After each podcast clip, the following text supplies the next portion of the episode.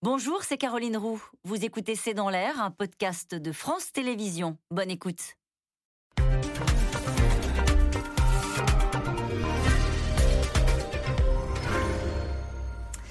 Bonsoir à toutes et à tous. Nous attendons vos questions, SMS, Internet et réseaux sociaux pour alimenter notre discussion. Il a demandé aux députés français une minute de silence pour rendre hommage aux victimes de la guerre. Volodymyr Zelensky, comme à son habitude, a trouvé les mots justes pour appeler la France à défendre la liberté, l'égalité, la fraternité. Dans une description des crimes de l'armée russe, il a comparé Mariupol à Verdun. Au-delà des messages ciblés, la demande reste toujours la même, des armes et des sanctions.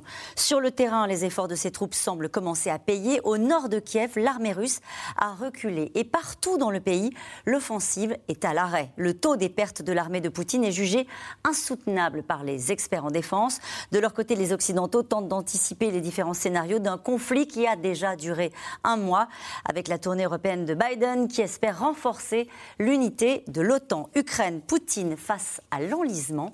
C'est le titre de cette émission. Avec nous pour en parler ce soir, Frédéric Ancel, vous êtes géopolitologue, maître de conférence à Sciences Po Paris. Je rappelle votre livre Les voies de la puissance, publié chez Odile Jacob. Avec nous ce soir, Élise Vincent, vous êtes journaliste spécialiste des questions de défense au journal Le Monde. On peut retrouver votre dernier reportage intitulé Estonie, renfort français sur le flanc est de l'OTAN. Nous y reviendrons au cours de cette émission. Sylvie Matelli, vous êtes économiste, directrice adjointe de l'IRIS, l'Institut de relations internationales et stratégiques. Vous avez dirigé un dossier dans la revue internationale et stratégique sur géopolitique et entreprises. Et nous reparlerons ce soir des entreprises, puisque Volodymyr Zelensky a appelé les entreprises françaises à quitter la Russie. Enfin, Elsa Vidal, vous êtes rédactrice en chef de la rédaction en langue russe de RFI, Radio France Internationale. Vous avez vécu plusieurs années en Russie. Bonsoir à tous les quatre. Merci de participer à ce C'est dans l'air en direct. J'imagine que les uns les autres, vous avez attentivement écouté le président euh, russe à l'Assemblée nationale aujourd'hui devant le Parlement. Euh, je me tourne vers vous, Frédéric Ancel. Qu'est-ce que ça peut changer, cette prise de parole? Quelle est le, la visée de cette prise de parole du président ukrainien Alors, ce que ça peut changer, euh, pas grand-chose, je crois, parce que ce sont les exécutifs en matière de défense et d'affaires étrangères qui, euh, bien évidemment, sont aux manettes. Et c'est notamment vrai lorsqu'il n'y a pas euh, d'échéance électorale. Et lorsqu'il y a échéance électorale, comme en France aujourd'hui, bah, de toute façon, l'un des candidats, et en l'occurrence celui, enfin le sortant, le président sortant, semble devoir l'emporter. Donc, si vous voulez, ça ne peut pas changer grand-chose. Et néanmoins, il a raison de le faire parce que c'est sa seule carte. Il joue sur les opinions publiques. Et à travers travers les élus dans les démocraties. Un, il rend hommage précisément à la démocratie en se faisant le frère, le petit frère, victime, lui aussi démocrate, qu'il est réellement d'ailleurs, c'est un mhm. démocrate.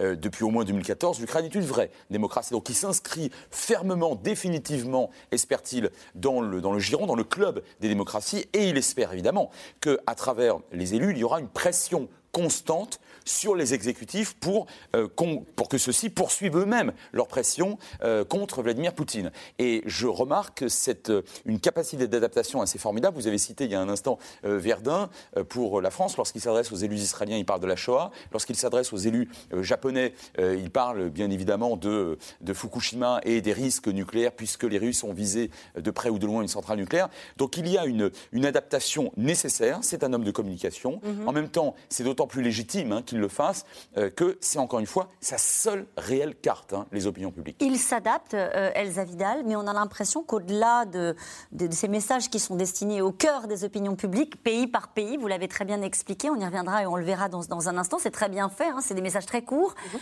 euh, qui sont encore une fois bien calibrés pour, pour toucher les élus et, et les opinions publiques. Mais qu'est-ce que vous avez retenu de différent? On a l'impression que malgré tout, son message au président ukrainien, c'est toujours le même. Oui, je pense qu'il y a une constance. Et la constance, comme vous l'avez rappelé, c'est d'incarner l'idéal type du leader démocrate, c'est-à-dire un leader qui euh, a abdiqué la violence et l'agression, qui fait toujours assaut de références culturelles et historiques, euh, qui se montre toujours prêt au dialogue, à la négociation plutôt qu'à plutôt qu'à l'assaut. Et ça, je pense que c'est vraiment le fil, euh, le fil continu de toutes ces interventions. Et c'est la volonté de poser en anti-Poutine. Vous voulez dire par là qu'il n'y a, rien, il y a jamais rien de belliqueux euh, y, compris d'ailleurs dans les mots qu'il choisit. Oui, je pense qu'il y a un choix de vocabulaire qui est très précis et que même quand il se présente devant des leaders européens pour souligner l'absence de soutien, quand il dit euh, j'ai besoin j'ai pas besoin d'un taxi, moi j'ai besoin de munitions, il y a une forme très légèrement décalée qui le rend sympathique. Il peut porter la contradiction tout en étant apprécié. Est-ce qu'il veut culpabiliser les Occidentaux, à votre avis? Oui, je pense qu'en un sens, il entend euh, diviser un tout petit peu les opinions pour euh, nous scinder un petit peu de nos dirigeants qui ont une approche euh, peut-être plus fondée sur les intérêts de l'État français que sur la compassion vis-à-vis de la population ukrainienne et jouer sur la corde sensible. Élise Vincent, il demande à chaque fois des armes, des missiles anti-chars précisément, des avions. Oui, ah bah oui, ça, il va continuer, puisque de toute façon, les demandes ukrainiennes en armement, elles sont euh, quotidiennes, voilà, et elles vont, euh, elles irriguent tous les, tous les alliés, et chaque pays regarde euh, chaque jour, chaque semaine, ce qu'il peut faire. Alors, le problème de la France, c'est qu'elle aimerait bien, enfin, elle donne, mais elle donne discrètement. Peut-être que Zelensky aimerait qu'elle assume un peu plus ses livraisons. Ça changerait quoi, le fait d'assumer? Bah, c'est toujours un signal politique. c'est un peu, un peu plus fort. Et puis, mais il y a quand même un problème, c'est que 80% des demandes ukrainiennes sont des demandes d'armement russe. Or, ce n'est pas exactement ce qu'on a. Donc, ce qui est sûr, c'est qu'on n'est pas parmi les plus gros euh, donateurs euh, d'armes euh, en Europe, ou en tout cas parmi les alliés. mais par ailleurs, enfin, ce que demande aussi M. Zelensky, il faut le rappeler, c'est quand même une adhésion à l'Union européenne. Il l'a redit. Hein voilà, il l'a redit aujourd'hui. Donc, c'est vrai que faire ça devant le Parlement, c'est pas rien comme symbole. et puis, c'est aussi sa, sa, nouvelle carte aujourd'hui. C'est de dire, enfin, quelque part, il a renoncé un peu à l'OTAN aujourd'hui. Mmh. Et il appuie vraiment sur cette demande d'adhésion à l'Union européenne. Et il a rendu hommage au travail diplomatique du, président Macron. Oui, bah, effectivement, euh, je pense que euh, sur les questions d'Europe, euh, Emmanuel Macron est le, leader européen un peu le plus en pointe, en tout cas celui qui porte le plus le sujet, donc c'est cohérent. Sylvie Matelli, sur cette intervention du président ukrainien, qu'est-ce que vous en retenez? Bah, j'en retiens les, mêmes choses que mes collègues, c'est-à-dire qu'il touche effectivement la corde sensible. Je pense qu'il essaye de toucher plutôt les opinions publiques euh, que, que les personnes à qui il parle, qui ont d'autres contraintes et qui ne sont pas forcément à la manœuvre d'ailleurs. Mais, c'est très très fort de sa part. C'est très fort parce qu'il sait bien que dans cette guerre, il y a la raison et l'émotion. Et au fond, les politiques et les occidentaux euh, sont euh, sur, sur la raison parce que les risques sont énormissimes et il essaye de les faire aller du côté de l'émotion via leurs opinions publiques pour débloquer un certain nombre de choses, euh, en particulier avec, euh, avec la, Russie et essayer de convaincre les Russes de, se retirer. Il n'y a aucun message qui est adressé à la Russie dans ce que vous avez entendu aujourd'hui? Bah, Non? Il dit à un moment donné, euh, il nous reste la détermination, le, choix que nous avons de défendre notre, notre liberté commune d'ailleurs pour Paris. Il fait la liste hein, pour Paris, pour Berlin, pour Bruxelles, pour Rome. Il dit le peuple ukrainien est uni. Euh, donc, est-ce que c'est aussi un message qu'il envoie à la nation russe et, en particulier euh, au Kremlin pour dire je suis toujours là et je tiens et euh, j'ai derrière moi tout un pays. Alors indirectement, tout est, tout est euh, envoyé à la Russie. Je ne suis pas sûre qu'il essaye de toucher l'opinion publique russe parce qu'il sait que tout est contrôlé et que ses discours ne sont très clairement pas rediffusés en Russie. Donc je ne pense pas qu'il s'adresse au peuple russe et qu'il essaye de convaincre, mais il fait quand même de sacrés appels du pied à Vladimir Poutine en lui disant moi je suis un démocrate, moi je suis du bon côté, vous vous êtes du mauvais et, et au fond euh, c'est dans, son, dans, sa, dans son côté paisible finalement malgré la situation, dans les mots qu'il choisit et où euh, très clairement il, pourrait être beaucoup plus en colère, beaucoup plus agressif. Mm. On sent qu'il euh, se met clairement du côté, euh, du côté des gentils, du côté des bons. Et d'ailleurs, il a décrit par le menu euh, toutes les exactions commises par les troupes russes. Hein. Il a parlé des femmes violées par les Russes, de ces journalistes qui sont exécutés, comme s'il voulait prendre à témoin le Parlement français pour ne, en qu'on ne rate rien de la situation telle qu'elle est vraiment en train de se dérouler contre les civils dans son pays. Oui, c'est juste. Il joue réellement la transparence absolue d'une part. D'autre part, il s'était déjà adressé à la population russe. Mais effectivement, vous avez raison, ça, a dû être extrêmement peu répertorié. Je pense que peu de Russes ont, pu l'entendre et, l'écouter. Mais, mais, enfin, il s'était adressé, et dans un russe évidemment, parfait, il s'était même adressé aux soldats russes eux-mêmes. D'ailleurs, une partie de la population ukrainienne sur le terrain s'adresse elle-même euh, aux, soldats russes et encore une fois en, en, russe. Et puis surtout, il est quand même servi par une communication poutinienne qui est complètement aberrante. C'est-à-dire qu'en fait, sauf euh, nazifier, euh, diaboliser à outrance le régime euh, ukrainien, Poutine, jusqu'à présent, s'est défendu essentiellement en parlant d'extermination et de génocide. C'est outrancier, c'est idiot en réalité. Et ce qui signifie quelque chose d'assez simple, c'est que Poutine ne s'intéresse pas aux opinions publiques occidentales parce que sinon, il dirait autre chose. Ce qui n'est pas une bonne nouvelle. Ça ah signifie que, à mon avis, c'est l'illustration, une énième illustration de sa dérive idéologique. Et on va voir, je pense tout à l'heure, les, les mesures économiques aussi qu'il a prises, ça signifie bien qu'il avait envisagé quelque chose d'assez radical, de renverser la mm. table. Elsa Vidal, vouliez dire un mot Oui, je voulais compléter ce que vous disiez justement, qui était que sur la communication euh, du président Zelensky, encore une fois, pour moi, il tourne le dos quand il communique de cette manière à euh, la population russe et aux, leaders russes, hein, tout particulièrement par le choix, en fait, le langage, le registre dans lequel il s'inscrit et dans la personnification, en fait, euh, de l'unité du peuple, de la liberté, de la lutte pour la liberté ukrainienne. Il y a quand même, moi, je n'irai pas jusqu'à utiliser le terme de transparence parce que je pense qu'il y a un très bel exercice de communication politique et que malgré le, caractère très euh, euh, casual quasiment euh, de, sa présence, le côté barbe, le t-shirt kaki. En fait, il concentre l'ensemble de la communication. à la différence de Vladimir Poutine, on ne voit jamais de chef militaire ukrainien. Ni d'autres politiques. Et, évidemment, ce n'est pas lui qui est à la manœuvre. il a une très belle barbe de plusieurs jours, mais il n'est pas au front. Il, faut aussi, il faut aussi faire. Il s'est mobilisé ce pays. Oui, oui, mais c'est une construction, c'est une très belle image, mais c'est une, c'est un acteur qui. Et, et vous dites, il n'est pas seul parce qu'il a des conseillers. C'est une équipe très réduite autour de lui de gens qui savent bien faire de la com Oui, mais c'est une équipe euh, personnelle, c'est une équipe qu'il a glanée autour de lui pendant des années et qui ne relève pas de grands cabinets de communication internationale. Et un petit hommage de l'ancien comédien à Jean-Paul Belmondo. Tout à fait. On attendait le général de Gaulle, il a cité. Euh... Ouais, ça m'a complètement surprise. Euh, ouais. Et j'étais tout à fait aussi surprise par la référence à Verdun et pas à la résistance et au général de Gaulle. Non, c'est étonnant. J'ai pas encore fini d'analyser ça en fait. Hein. Alors en tout cas, c'était au tour des parlementaires français d'être interpellés en quelque sorte aujourd'hui par euh, Volodymyr Zelensky, le président ukrainien, dans son t-shirt kaki, a appelé la France à aider à mettre fin à cette guerre, une guerre contre la liberté, l'égalité et la fraternité, a-t-il dit, choisir ces mots et des symboles qui parlent au cœur du pays pour naturellement, vous l'avez dit, mobiliser les opinions, un message calibré pour dénoncer aussi les crimes de Poutine et demander des armes et des sanctions. Marie-Laurent et Ilana Zincotte. Comme à chaque fois, il était très attendu. Comme à chaque fois, son discours a été ovationné par des députés debout. Près d'un mois après les débuts de la guerre qui ravage son pays, Volodymyr Zelensky poursuit sa tournée des parlements occidentaux. Et cette fois, c'est la France qu'il a voulu toucher en plein cœur. Après les semaines euh, d'invasion russe, Mariupol et d'autres villes ukrainiennes frappées par euh, l'occupant rappellent les ruines de Verdun. L'armée russe ne distingue pas les objets qu'ils ciblent, ils détruisent tout. Nous attendons de la France, de votre leadership, que vous puissiez faire en sorte que la Russie cherche la paix pour mettre fin à cette guerre contre la liberté, contre l'égalité, contre la fraternité. Un style et des références historiques qui font mouche, soigneusement choisies en fonction de ses interlocuteurs.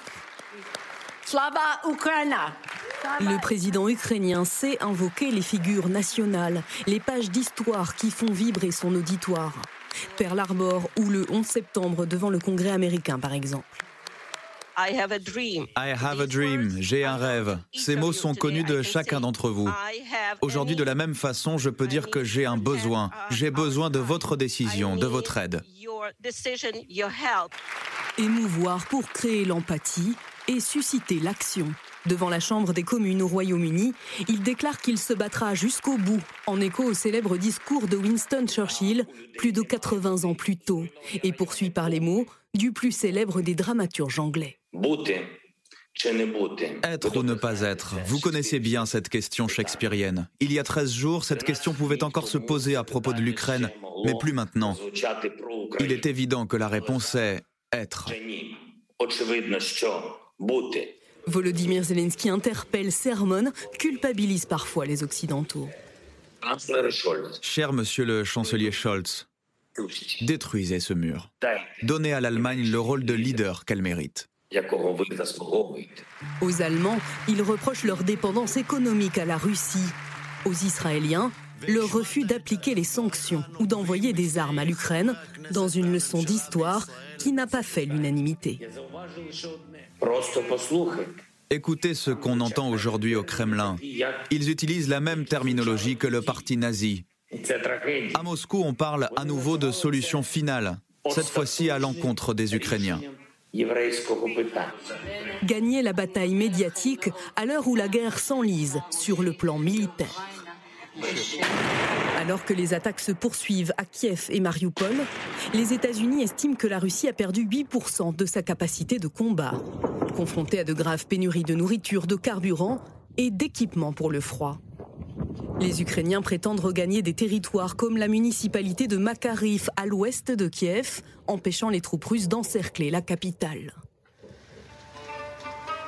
L'impuissance russe est désormais moquée sur les réseaux sociaux, symbolisée par ces drôles de cages de fer comme bricolés à la hâte sur leurs chars, protection bien dérisoire face aux missiles qui les visent. Interrogé sur CNN hier, le porte-parole du Kremlin l'a lui-même reconnu, les résultats ne sont pas là. Quel objectif pense avoir atteint Vladimir Poutine en Ukraine à ce stade? Eh bien, tout d'abord, rien pour le moment. Uh, Il n'a encore rien accompli. Mais les opérations spéciales se poursuivent de façon strictement conforme à ce qui était prévu. Freiné, le Kremlin a rappelé que l'arme atomique pourra être utilisée si nécessaire en cas de menace existentielle contre la Russie. Le chantage nucléaire, arme ultime dans sa guerre de communication. Alors nous allons revenir sur, euh, précisément sur la situation militaire, euh, mais juste euh, cette, information qui vient de tomber, qui fait écho à ce qu'on disait à l'instant, Volodymyr Zelensky va aller en Suède demain devant le Parlement suédois, et la Suède annonce 5000 armes anti-chars de plus. Ça veut dire aussi que ça marche, c'est-à-dire le fait de venir dans les pays fait en sorte que les choses bougent aussi, ou est-ce que la Suède l'avait déjà livré des armes? Elle en a déjà livré, mais c'est toujours bien de faire coïncider euh, une euh, visite politique avec une annonce euh, comme la, livraison d'armes dans le cas de la guerre en Ukraine. et puis on sait que justement ces armes anti-chars sont déterminantes aujourd'hui dans la guerre qui, qui oppose Ukrainiens et Russes, et que c'est justement peut-être ce qui fait défaut aujourd'hui, le type de munitions qui peut faire défaut aux Russes. Donc le fait que les Ukrainiens en aient beaucoup, ça peut contribuer à, à, à faire que l'armée ukrainienne puisse gagner du temps, puisque c'est toujours ça son. Alors justement, cette question, malgré les interventions de son président devant tous les élus du monde. Combien de temps l'Ukraine peut-elle encore tenir? Ah, c'est toujours difficile de prédire l'avenir, mais en tout cas. Si on fait un point sur la situation militaire en l'état, euh, puisqu'on a vu que ça se passait peut-être pas si bien que Vladimir Poutine, Vladimir Poutine l'attendait. On peut imaginer euh, plusieurs mois. Euh, enfin, tout dépend où se fige le front. Et aujourd'hui, on pense. Enfin, la situation n'est pas totalement figé en réalité. Euh, la Russie continue d'avancer doucement, doucement mais sûrement, avec beaucoup de pertes, on l'a dit, 7 à 10% apparemment selon les estimations du renseignement américain, c'est énorme. Euh, mais ils sont aussi dans une phase qu'on appelle de pause opérationnelle, c'est le mot militaire, c'est-à-dire qu'ils essayent quand même euh, de, en tout cas, faire que les, troupes qui sont quand même déployées depuis le mois de novembre, qui ont passé l'hiver sous la tente, se reposent un peu, que tous les chars, tous les blindés qui ont été abîmés soient réparés, que les pièces de rechange arrivent, en sachant qu'ils ont envoyé plutôt du vieux matériel et du matériel très varié, donc c'est difficile d'avoir les pièces de rechange pour tout. Euh, donc voilà, faire que le moral des troupes remonte un peu, que peut-être on avait surtout amené des conscrits et des unités conventionnelles, peut-être qu'on ait des forces un peu plus spécialisées euh, qui viennent notamment pour euh, cette guérilla urbaine qui est en train de, de se dessiner. C'est un peu tout ça qui est en train de se passer, mais c'est difficile de savoir exactement dans quel sens ça va aller, et notamment de savoir si Vladimir Poutine va vouloir faire de l'escalade ou pas pour imposer ses vues, et quel type d'escalade vous parlez de pause opérationnelle. Est-ce que ça peut ressembler aussi à un enlisement euh, Par exemple, selon la BBC, euh, à Makariv, à l'ouest de Kiev, euh, les Russes auraient reculé. Ce sont des informations de la BBC qui expliquent qu'en fait, il y a certaines villes dans cette région-là où on a replanté un drapeau ukrainien, où on a fait reculer vraiment les forces russes. Est-ce que ça ressemble à un enlisement des troupes russes ou est-ce que vous le disiez à l'instant c'est trop tôt pour le dire? En tout cas, le mot enlisement, c'est toujours un mot compliqué euh, sur le plan militaire. Surtout vu de loin, de Paris, on a quand même peu de gens sur place pour vraiment nous raconter en détail, même s'il y a encore des journalistes extrêmement courageux euh, qui y vont. Euh, donc, moi, je serais plus prudente. Voilà, je dirais que c'est en train de se figer, mais on est plutôt dans une phase voilà, de pause avec une, Russie qui essaye de se régénérer. Après, il faut voir quelles sont réellement ses, ressources. Va-t-elle en avoir? On a une série de questions hein, qui, qui s'ouvrent devant nous. Et Elsa Vidal, ce qui est intéressant, c'est que sur la question des ressources, euh, à la télé russe, il y a des appels pour les volontaires que les volontaires aillent se battre. Alors là, pour le coup, on se dit, bah, il a besoin de ressources militaires. Oui, c'est ce que laissent entendre certaines interventions de Vladimir Poutine. Et la partie la plus intéressante de cette intervention, à mon sens, hein, c'est que non seulement il appelle les volontaires à se rendre euh, en Ukraine pour se battre, mais pas pour de l'argent. Et ça laisse vraiment entendre qu'il y a une demande de, bah, de l'établissement militaire euh, russe à avoir aussi un sursaut national, patriotique, et un gros problème de caisse d'argent. Mhm. Avec euh, l'idée, euh, du coup, assumée presque par Dimitri Peskov, que ça ne se passe pas exactement comme prévu? Oui, étonnamment, mais je ne suis pas sûre que la traduction soit très fidèle, parce que c'est quand même pas tout à fait selon les plans.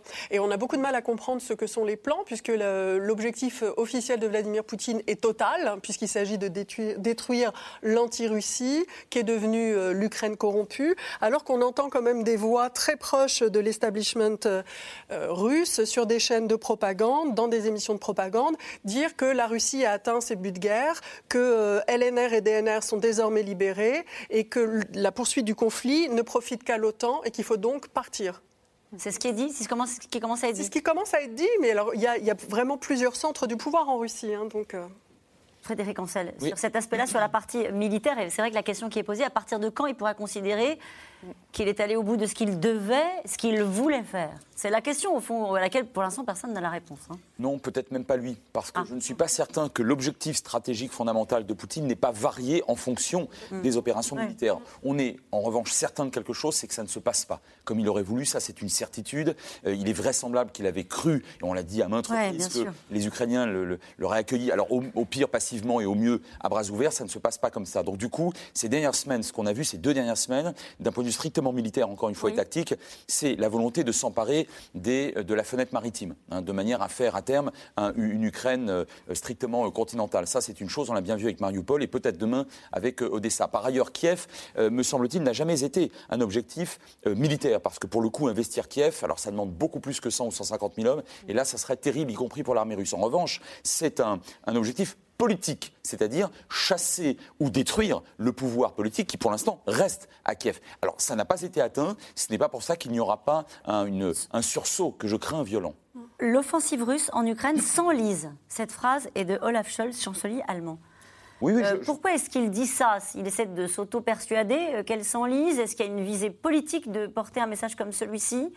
Ça, parce que celui-là, il est entendu par les Russes, pour le a coup. A priori, il y a un véritable enlisement parce que Poutine pensait d'abord à une espèce de blitzkrieg, à une guerre éclair. Mais en réalité, il n'envisageait même pas une guerre au sens le plus dur et le plus difficile du terme. Ça a été très bien euh, rappelé il y a un instant. Les, les, régiments et les matériels qui ont été envoyés ne sont, et de loin, pas les meilleurs. Pareil pour l'usage de l'aviation. C'est une aviation qui, euh, qui, se, qui se comporte de manière évidemment extrêmement brutale et meurtrière, mais absolument pas comme à Grozny en 99 en Tchétchénie. C'est-à-dire qu'il y a une espèce, entre guillemets, de retenue euh, qualitative et quantitative, mais parce que Poutine pensait que ça serait beaucoup plus facile. Et c'est la raison pour laquelle, moi, je serais très prudent. Je pense qu'il y a eu un certain nombre de. une stagnation ou des retraits tactiques, mhm. ici ou là, mais pour mieux avancer, pour mieux se préparer ailleurs. La pause opérationnelle dont vous nous parliez à l'instant, Elise Vincent.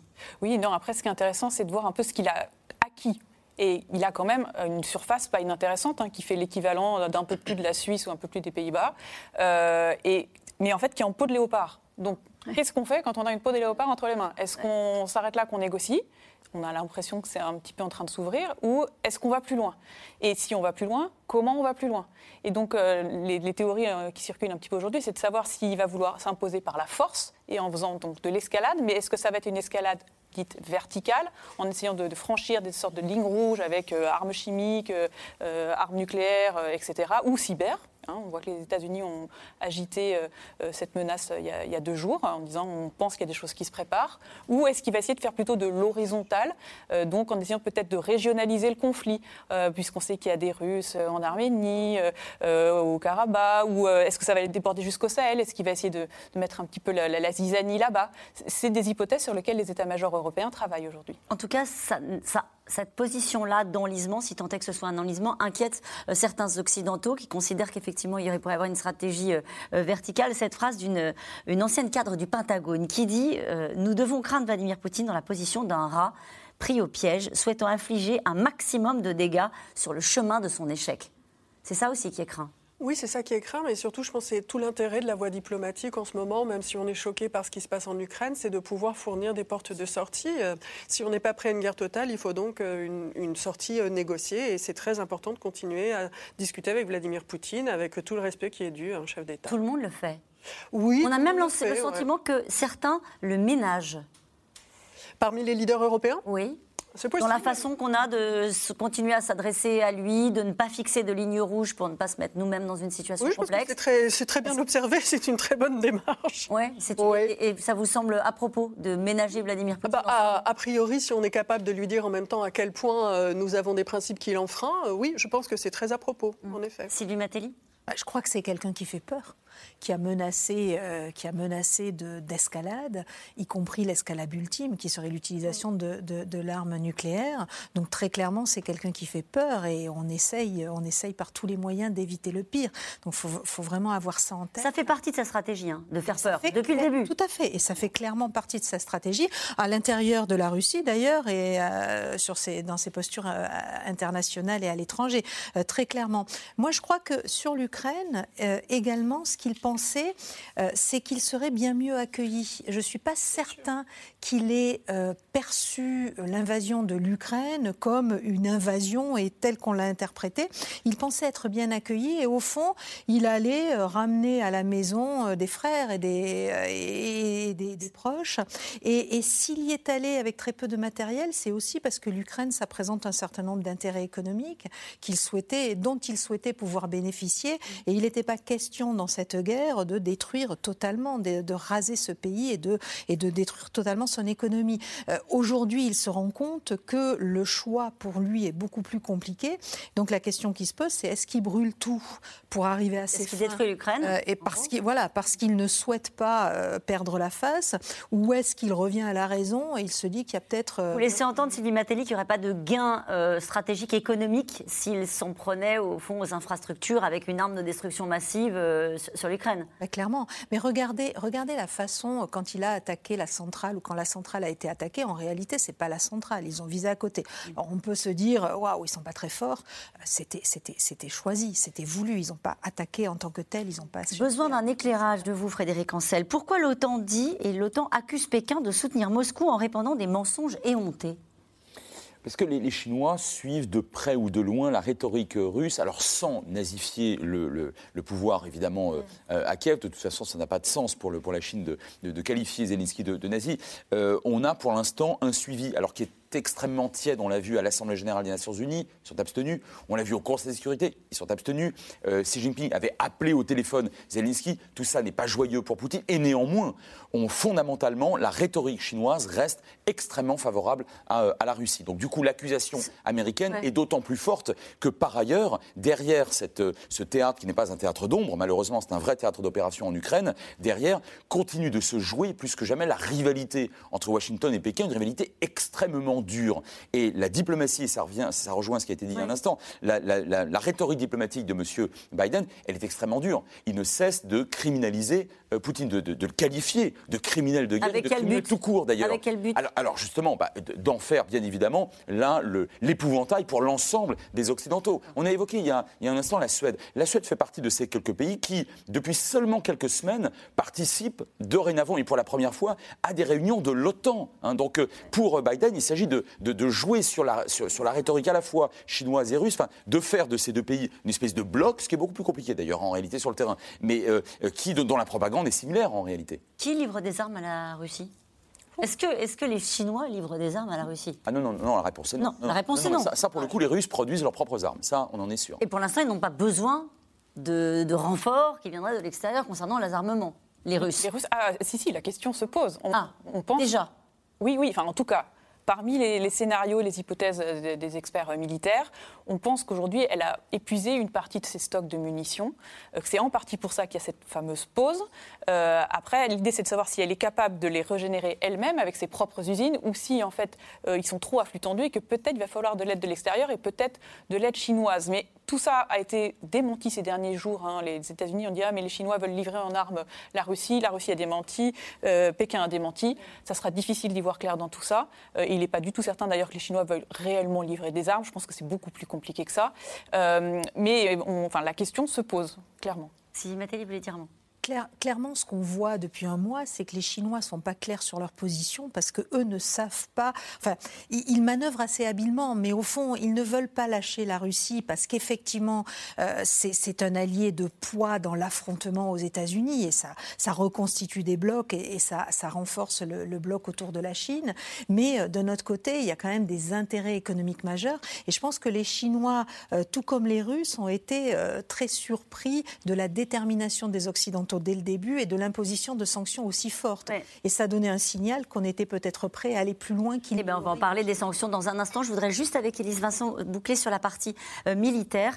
Euh, on sait qu'en Russie, il y a eu longtemps ce qu'on a appelé les petits hommes verts, c'est-à-dire ils n'étaient pas des soldats russes, personne ne savait qui ils étaient, ils n'étaient pas assumés euh, euh, comme faisant partie des effectifs russes. Est-ce que l'armée ukrainienne est aidée d'une manière ou d'une autre en termes de renseignement, par exemple, par les Occidentaux ou des troupes Alors c'est le genre d'information, on peut spéculer, on n'a pas la vérification, mais des troupes spéciales, des Occidentaux qui viennent aider en termes de coordination euh, l'armée ukrainienne alors, il y a deux niveaux de réponse. Clairement, depuis 2014 au moins, l'Ukraine est très fortement aidée sur tous les plans du terme euh, en matière de sécurité. C'était le mot américain employé pour dire on envoie beaucoup d'aide, on aide l'Ukraine en termes de sécurité. La sécurité, ça peut, ça veut dire quoi, oui? ça peut inclure des moyens techniques de renseignement, ça peut inclure de la formation, de l'entraînement euh, d'unités de forces spéciales, ça peut être beaucoup, beaucoup de choses, de l'armement, plein de choses. D'accord et les Américains sont ceux qui l'ont le plus fait, mais les autres pays euh, européens l'ont fait, même l'Europe l'a fait euh, récemment. Euh, après, est-ce qu'aujourd'hui, il y a des militaires européens ou de pays alliés en Ukraine La, réponse, officielle, est non. Après, on peut évidemment euh, se poser la question, évidemment, que certaines unités type force spéciale d'un certain nombre de pays sont peut-être et probablement sur place pour certaines missions très spécifiques, mais ça, ça ne peut fonctionner que pour des actions non revendicables, c'est comme ça, c'est le terme militaire. Et donc, même s'il arrivait un, un incident, même s'il y avait des morts, a priori, les États ne le revendiqueraient pas et ne l'assumeraient pas. Et si on mettait euh, nos services de renseignement, nos satellites, euh, nos communication, nos facilités de communication pour aider au renseignement euh, opérationnel sur le terrain, ça ferait de nous des co-belligérants ou... Alors le, renseignement, c'est compliqué. Euh, en l'état, euh, non, les, enfin, notre renseignement ou le renseignement américain fait son travail de renseignement.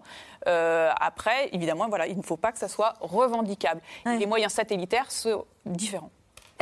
Et sur la coordination, enfin, si, je me souviens bien de mes cours de droit international sur euh, les, co-belligérants, mm. euh, on peut prêter assistance, on peut même euh, mm. livrer des armes de défense, mais on ne peut pas coordonner les mm. actions militaires. D'accord. À partir de quoi on est considéré Mais les, opérations conventionnelles. Voilà. Conventionnelles.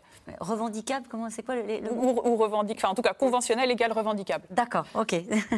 Merci pour les précisions. En tout cas, Leroy Merlin, Auchan, Renault, sans transition. Le président ukrainien a cité les noms euh, des entreprises françaises qui n'ont pas encore renoncé à leur activité en Russie. Une pression supplémentaire alors qu'en pleine campagne, le débat s'est enflammé. Total a dû plier. Le groupe français a annoncé mettre fin à ses achats de pétrole russe d'ici fin 2022. Théo Manval et Christophe Roquet.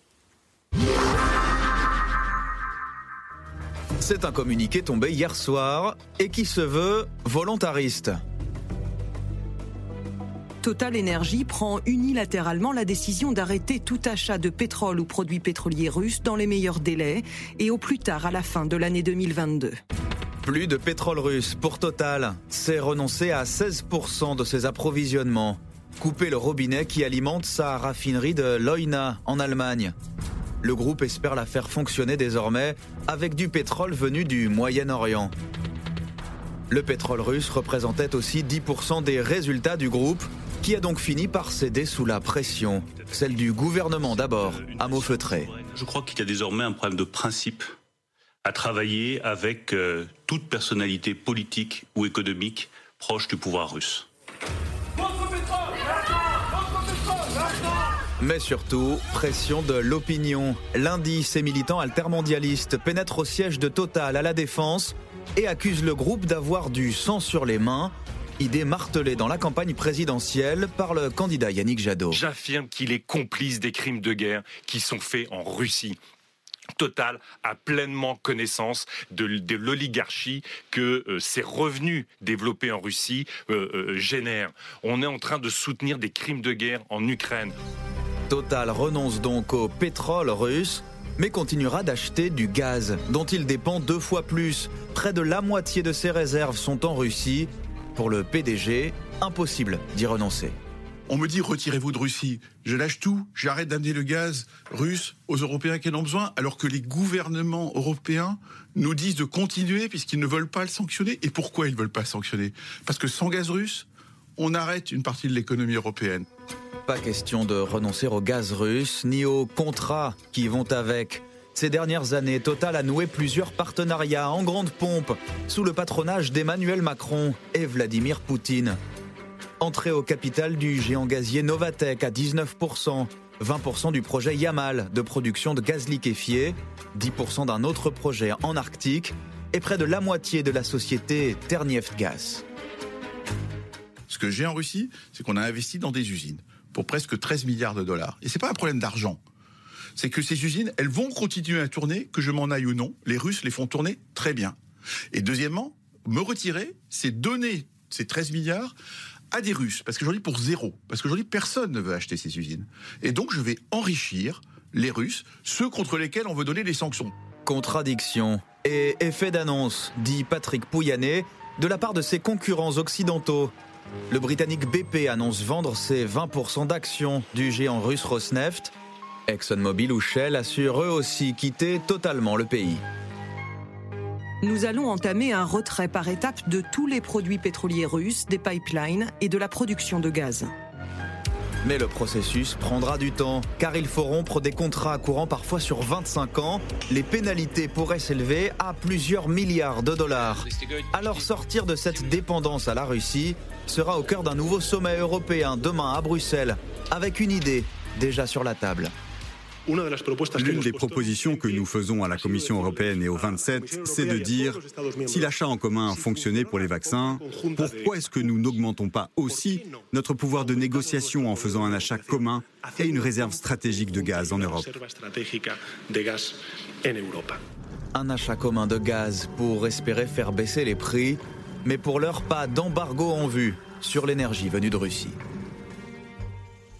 Et cette question de René dans le Loir-et-Cher pour vous, Sylvie Matelli. Que pensez de la demande de Vladimir Poutine d'être réglée en roubles pour nos achats de gaz et de pétrole? C'est ce qu'il a demandé effectivement cet après-midi. Tout à fait. C'est très habile de sa part parce que de toute façon, si on achète, quand on achète notre gaz, même si on le paye en euros, euh, on lui apporte des devises. Il voit qu'il a du mal à accéder à des devises à l'étranger. Il essaye, lui, de contourner l'obstacle en vendant des roubles, en fait. C'est ça qu'il va se passer.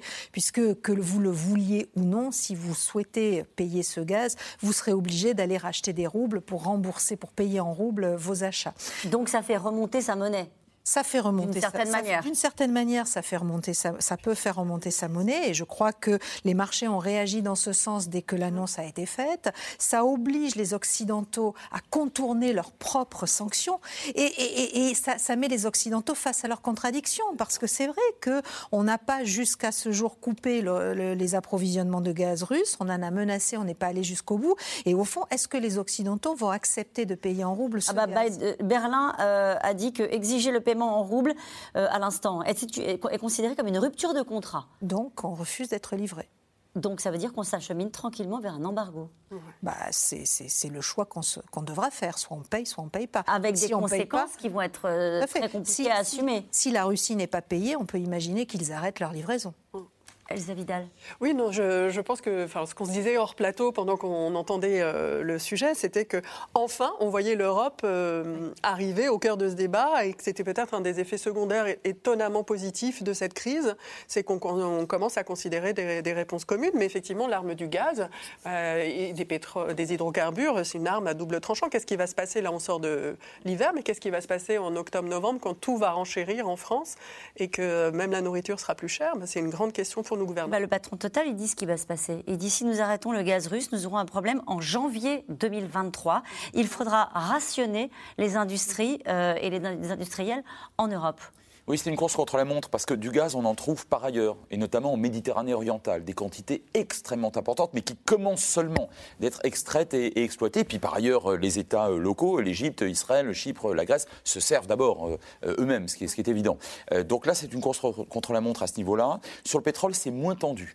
on trouve du pétrole un peu partout, et a priori, on a des, des amis et des alliés, notamment dans le Golfe, qui sont prêts à fonctionner plus encore, à faire fonctionner plus encore leur, euh, leur, leur machine à produire. Et on va même jusqu'au Venezuela. Je me permets de vous rappeler que le Venezuela s'est abstenu dans le, sur le. Enfin, ce qui est quand même extrêmement fort. Et, et que le président Maduro euh, s'est vu gratifié d'un appel téléphonique sans doute très sympathique de la part de Joe Biden. Bon, c'est le deuxième producteur, deuxième réserve euh, d'huile, en l'occurrence d'huile lourde, mais après tout, on peut très bien les aider à raffiner. Et à ce moment-là, on aura de nouveau du pétrole. Mais effectivement, le vrai problème aujourd'hui, le plus crucial, c'est vraiment celui du gaz naturel. Avec l'idée que, encore une fois, ce qui est dit par le patron de Total Energy, c'est que c'est aux États de m'empêcher de faire des affaires euh, et, et ce n'est pas aux entreprises de prendre cette décision. Il a raison oui, c'est une décision strictement politique et c'est aussi le retour du politique en Europe euh, pour euh, décider de ce que sera notre futur. Donc ça, on peut s'en réjouir, effectivement. Juste pour savoir comment on est passé en quelques jours de on ne peut pas aller vers un embargo, personne ne veut l'assumer. On entendait bien sûr les mises en garde des Allemands à aujourd'hui on va parler de l'arrivée de Joe Biden, qui lui a décidé de l'embargo, mais c'était plus facile, hein, naturellement, pour les, Américains, euh, a aujourd'hui se diriger vers un embargo avec les conséquences que ça peut avoir sur le portefeuille des Français, de, l'ensemble des Européens, une bah, dépendance euh, à la Russie. Bah, il y avait une terrible contradiction à, plusieurs niveaux. Déjà, d'avoir amplifié notre dépendance au gaz russe depuis 2014, alors même qu'on sait qu'on a des relations qui sont quand même tendues avec la Russie et qui pouvaient se dégrader très rapidement. Le deuxième élément, c'est le fait qu'on a imposé tout un ensemble de sanctions, des sanctions très dures, des sanctions où on est allé beaucoup plus loin que tout ce qu'on a fait jusque-là, mais où à un moment donné, on a quand même protégé le gaz. Or, le gaz, le gaz et le pétrole, l'énergie, c'est près de 40% des ressources l'État russe. Donc c'est en grande partie ce qui finance les dépenses militaires et la guerre. Le gaz en représente à peu près euh, un, petit peu moins de la moitié. Donc très clairement, on était face à une véritable contradiction parce que le prix du gaz augmentant, le marché étant très tendu, bah certes, euh, on essayait de s'en passer, mais les prix augmentant, euh, Vladimir Poutine s'en mettait toujours plus dans la poche. Donc il est clair que c'était pas très logique, c'est pas cohérent, et ce d'autant plus que le gaz, à la différence du pétrole, est difficilement réorientable vers d'autres marchés. les gaz qui approvisionnent l'Europe, on ne peut pas les détourner demain pour la Chine. Il faudra plusieurs années pour qu'on en vienne à ça. On pourrait liquéfier le gaz, mais il faut avoir les, euh, les terminaux qui permettent de liquéfier le gaz. Et, la même problématique se pose en Europe, c'est qu'on peut faire venir du gaz liquéfié de partout sur la planète, mais a-t-on suffisamment de terminaux pour regazéifier redistribuer le gaz? Or, rappelez-vous, les pays qui sont le plus dépendants du gaz russe sont des pays qui n'ont pas un accès direct aux mers où arrive ce, ce gaz liquéfié. Il a changé d'avis, Olaf Scholz? Parce qu'il n'y a pas si longtemps, enfin même aujourd'hui, il disait euh, renoncer du jour au lendemain aux livraisons de gaz ou de pétrole en provenance de la Russie reviendrait à plonger notre pays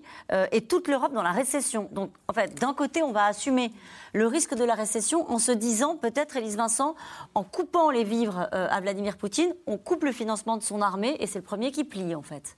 En tout cas, je pense que peut-être que la, phase de guerre purement militaire là est passée et qu'on entre dans une guerre vraiment économique, dans le dur de cette guerre économique. Et peut-être que là, effectivement, il y a un rapport de force qui va se jouer et qu'il va falloir très vite qu'on tranche un couteau ou de l'autre, en tout cas qu'on se mette autour de la table pour avancer. On sait qu'on n'a pas beaucoup de marge en matière de réserve de gaz. En a-t-il en matière de réserve d'armement euh, pour, pour euh, mettre en mouvement son, son armée, Vladimir Poutine? Bah, C'est une des grandes questions qu'on se pose. C'est-à-dire qu'effectivement, on a tendance à se dire que peut-être pas tant que ça. En même temps, lui joue l'affichage, c'est-à-dire que là, il y a quelques jours, il nous a sorti euh, sa fameuse arme hypersonique, qui, qui est la pure du pur affichage, puisqu'on sait qu'il n'en avait pas forcément besoin, mais il a fait quand même euh, quatre ou cinq tirs hein, avec cette arme-là. Euh, donc il veut quand même montrer qu'il a un petit peu de réserve. Il continue quand même de grignoter euh, quelques kilomètres par-ci par-là, d'agrandir sa, peau de léopard un peu partout, au nord, à l'est, au sud.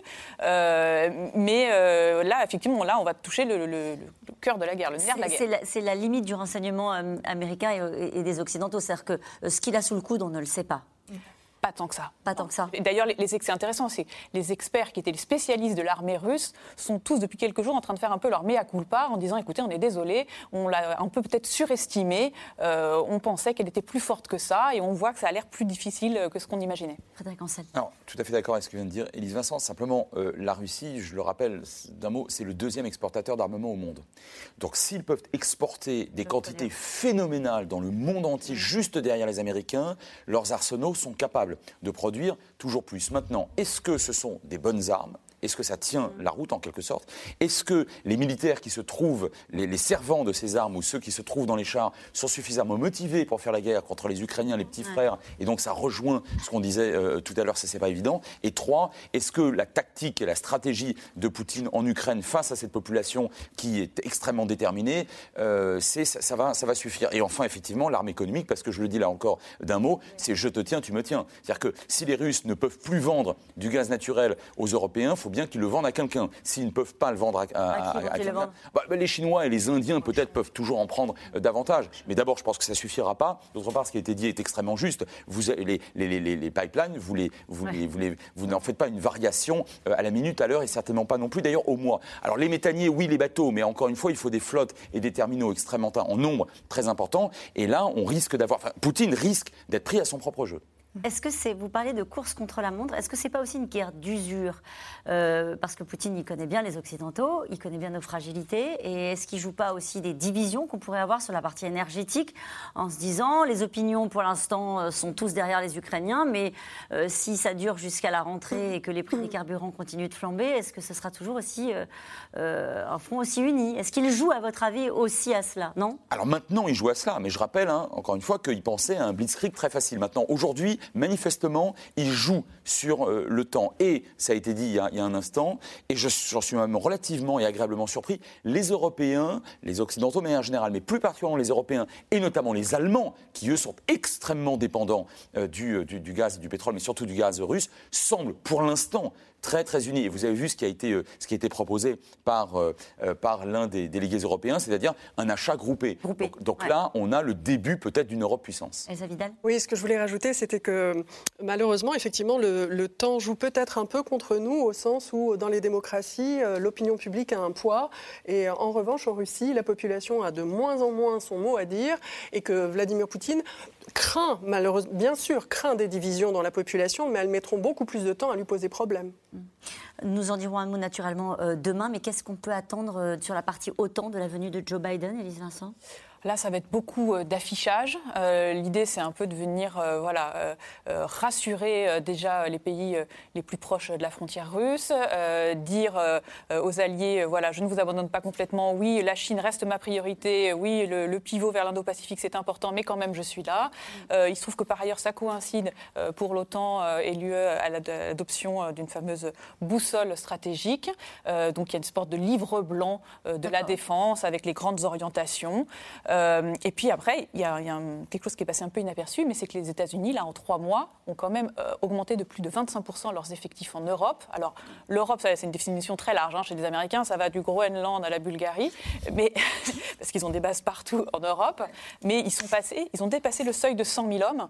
Euh, c'est un seuil qui n'avait pas été atteint depuis le début des années 2000. Donc, c'est quand même très significatif et ces renforts sont principalement alliés notamment en Pologne, en Bulgarie euh, ou dans des pays proches du flanc est, comme on dit. Nous parlions euh, de le roi Merlin qui avait été euh, visé, hein, nommé par euh, Vladimir Zelensky. Eh bien, le Merlin annonce ce soir continuer à faire des activités en Russie. Je reste en Russie, a dit ce soir le patron de le Merlin. En tout cas, c'est ce que Vladimir Poutine n'avait pas anticipé, vous l'avez dit hein, au cours de cette émission, la mobilisation de tout un pays, des hommes, des femmes qui n'avaient jamais eu d'armes entre les mains. Les combattants de la deuxième ligne, comme on les appelle, Barbara Steck et Stéphane Lopez, les ont rencontrés en reportage. Elles vivent, vous allez le voir, les gestes ne sont pas sûrs mais la détermination, elle, est là. Commentaire Aubry Perrault.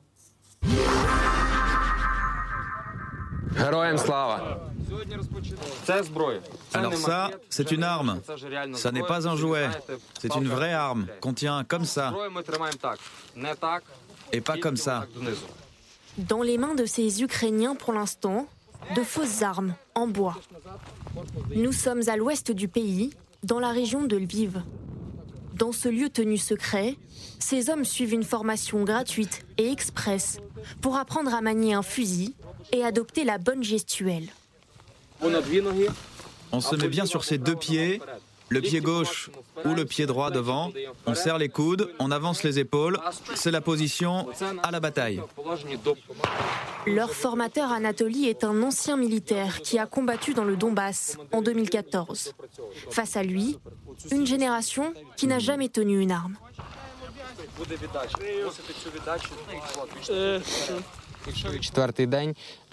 Les plus jeunes ont été sous le choc les premiers jours, mais ils se sont vite ressaisis pour se battre. Ils sont prêts pour défendre l'Ukraine et ses frontières. Nous leur montrons tout le savoir-faire nécessaire pour défendre une ville ou en reprendre le contrôle. Bogdan fait partie de ces novices de la guerre. Ce coach sportif de 21 ans a tout quitté pour combattre en première ligne.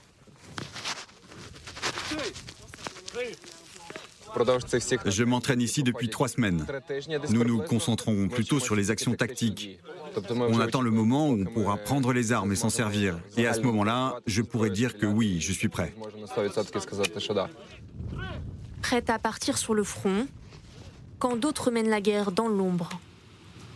Vous ne verrez pas son visage. Bogdan est un hacker, aujourd'hui cybercombattant. Il a rejoint la IT Army, un groupe de bénévoles. Chaque jour, le gouvernement ukrainien leur envoie une liste de sites à pirater. Parfois, je ne connais pas la cible des attaques, mais je fais confiance au gouvernement. On vise des banques russes, des sites gouvernementaux ou, par exemple, la société pétrolière Rosneft. Cet étudiant en informatique a également créé un virus pour infiltrer le téléphone d'utilisateurs russes. Il envoie alors ce message à tous leurs contacts. Citoyennes, citoyens, c'est l'Organisation des droits de l'homme de la Russie qui vous informe. Vous trouverez des informations fiables sur la guerre sur des sites indépendants. Les premiers jours, on s'est dit qu'il fallait mener une guerre ouverte sur le terrain de l'information pour que la population russe comprenne ce qu'il se passe vraiment, à quel point la propagande et les mensonges sont immenses à la télévision. Mais les Russes sont tellement hypnotisés par la propagande qu'ils ne vont jamais renverser le pouvoir. On continue quand même, mais on espère surtout que les sanctions feront bouger les choses. Retour sur le camp d'entraînement. De son côté, Bogdan, l'apprenti soldat, croit en la nécessité de la lutte armée. Selon lui, aucune négociation avec Poutine n'est possible. Je surveille la situation et je ne vois pas de sens à négocier avec la Russie. Ils ne respectent pas leurs promesses. Ils commettent des atrocités. Peut-être que ça vaut le coup de négocier avec eux, mais à mon avis, ils n'accepteront jamais un compromis. Le groupe se prépare donc à la résistance. En attendant de partir au front, ces jeunes Ukrainiens cherchent des gilets pare-balles, des munitions et de l'argent pour pouvoir faire face à l'armée russe, l'une des plus puissantes au monde. Justement, Elise Vincent, votre, votre, réaction à ce reportage, on se dit, est-ce qu'on les envoie euh, euh, au charbon euh, sans formation, c'est-à-dire trois, trois, semaines à manier des armes en bois face à l'une des plus grandes armées du monde, la mieux formée. Bon, ils ont la détermination, mais est-ce que ça suffit? Non, clairement, effectivement, on voit bien que c'est des moyens dérisoires. Pour autant, c'est quand même un système qui, euh, la résistance, on l'a vu hein, dans différentes guerres, ça, peut marcher. Ça contribue en tout cas à retarder l'ennemi. Et c'est juste ce que cherchent à obtenir les Ukrainiens. C'est toujours gagner du temps. On l'a dit euh, en début d'émission. Donc ça peut y contribuer. Après, on peut quand même imaginer que ces jeunes gens, euh, voilà, sont, vont être particulièrement exposés et qui sont, peuvent être potentiellement les premières victimes de ce conflit. Et il y a un parallèle à faire avec le reportage que vous avez fait en Estonie? Oui, c'est ça. Et effectivement, ce système d'armée de, volontaires, si on peut l'appeler comme ça, j'ai découvert que ça existait aussi en Estonie. Euh, l'Estonie, euh, tout petit pays, ils ont une armée de 7000 hommes. C'est ridicule. Hein. Nous, on en a 200 000, les Américains 1,4 million, voir les échelles. Et donc, pour compenser un petit peu euh, ces 7000 hommes, ils ont aussi développé un système de ligue de défense qui fait à peu près 25 000 personnes. Alors, c'est à leur échelle aussi. Hein. Ils ont 1,4 million d'habitants. Et donc, l'idée, c'est que des gens comme ça sont formés, mais très régulièrement, plusieurs fois par mois, pour être assez opérationnels et pouvoir quasiment défendre, tel des maquisards, le, terrain, depuis leur maison, ils ont le droit d'être armés et pour qu'ils puissent répondre à des demandes euh, militaires si jamais le cas se présentait d'une invasion russe ou autre agression. Mmh. Frédéric C'est le fondement même d'une guérilla de nature populaire. Je ne suis pas certain, toutes choses égales par ailleurs, que le Viet Minh et le Viet Cong étaient, étaient constitués de gens extrêmement aguerris au maniement des armes et ils ont chassé les Français et les Américains. Donc du coup, si vous voulez, l'important c'est de, c'est toujours pareil, c'est d'être crédible et dissuasif. C'est de faire tellement mal à l'autre, à l'agresseur, qu'au bout d'un moment, il décide d'une manière ou d'une autre d'arrêter.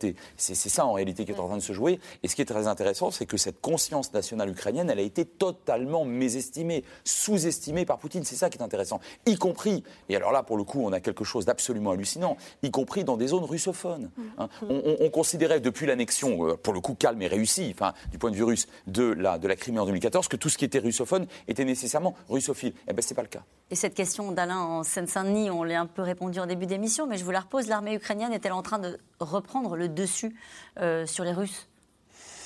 Je ne sais pas si on peut répondre vraiment à cette question en toute honnêteté, mais en tout cas, je pense qu'on en voit, et par euh, ces exemples-là, on envoie des signaux très forts, pour le coup aussi en direction des Russes et de Vladimir Poutine, parce que dans ces images, on voit se réactiver bien sûr euh, la guerre de résistance, l'unité du peuple, mais on voit aussi se réactiver la guerre de partisans. Et la guerre de partisans pendant euh, la Grande Guerre patriotique, c'est aussi un appel à l'imaginaire commun russe et soviétique et ukrainien, parce que les Ukrainiens ont payé un prix très lourd dans cette guerre contre l'envahisseur euh, allemand et nazi. Et c'est aussi remontrer aux Russes qu'il y a une guerre de partisans et les partisans, a priori, sont les mêmes. Les partisans occupent le, sommet de la valeur, de la pyramide des valeurs militaires dans l'espace post-soviétique. Donc c'est aussi une guerre de communication. Et nous revenons maintenant à vos questions.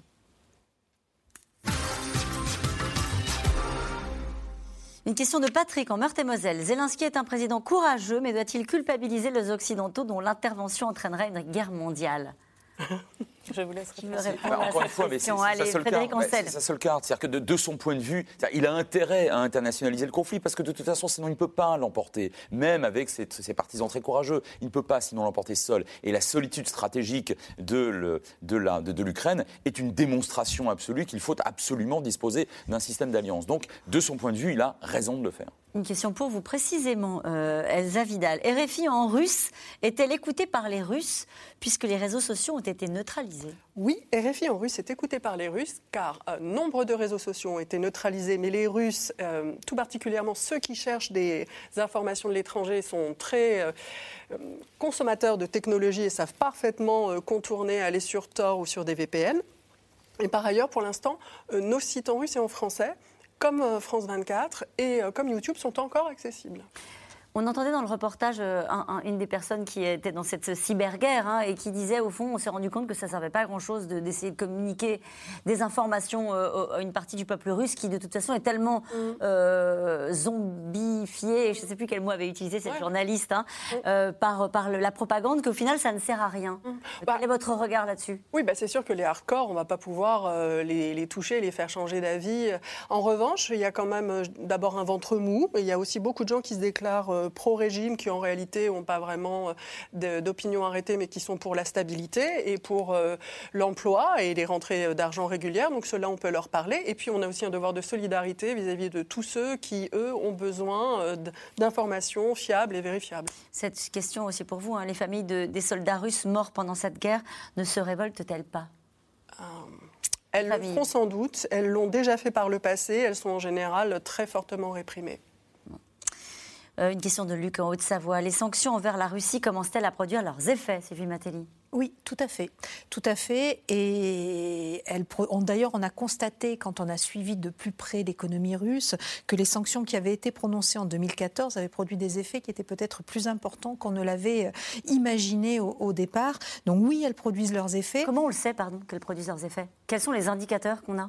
Bah, on le voit sur, alors là on attend, on veille, on le voit sur, euh, sur l'évolution de l'inflation, sur la valeur du rouble, et, du coup on peut construire à partir de modèles, on peut construire euh, des, des, modèles et déterminer quel impact ça va avoir sur la croissance économique, quel impact ça peut avoir aussi sur les populations. Il y a aussi des indicateurs qui ne sont pas proprement russes, l'accès, le prix des, denrées alimentaires, le prix euh, des, des, produits importés, ça c'est quelque chose qu'on connaît et, et, on, peut, on peut imaginer l'effet que ça peut avoir. Là on suit de très très très près euh, les créances que doit régler dans les semaines qui viennent la Banque centrale, parce que la question qu'on se pose, c'est jusqu'à quand pourra-t-elle payer La Banque centrale la russe. Banque centrale russe, donc il y avait, il y a une dizaine de jours, il y avait une première échéance qu'elle a honorée et elle a remboursé. Il y, avait une, il y a une deuxième échéance qu'elle a honorée. Elle a des réserves. Elle a quelques réserves, mais on ne sait pas à quel niveau. C'est la seule incertitude. Euh, il y a des obligations qui n'ont pas été euh, qui n'ont pas été remboursées ou qu'on souhaitait rembourser en roubles.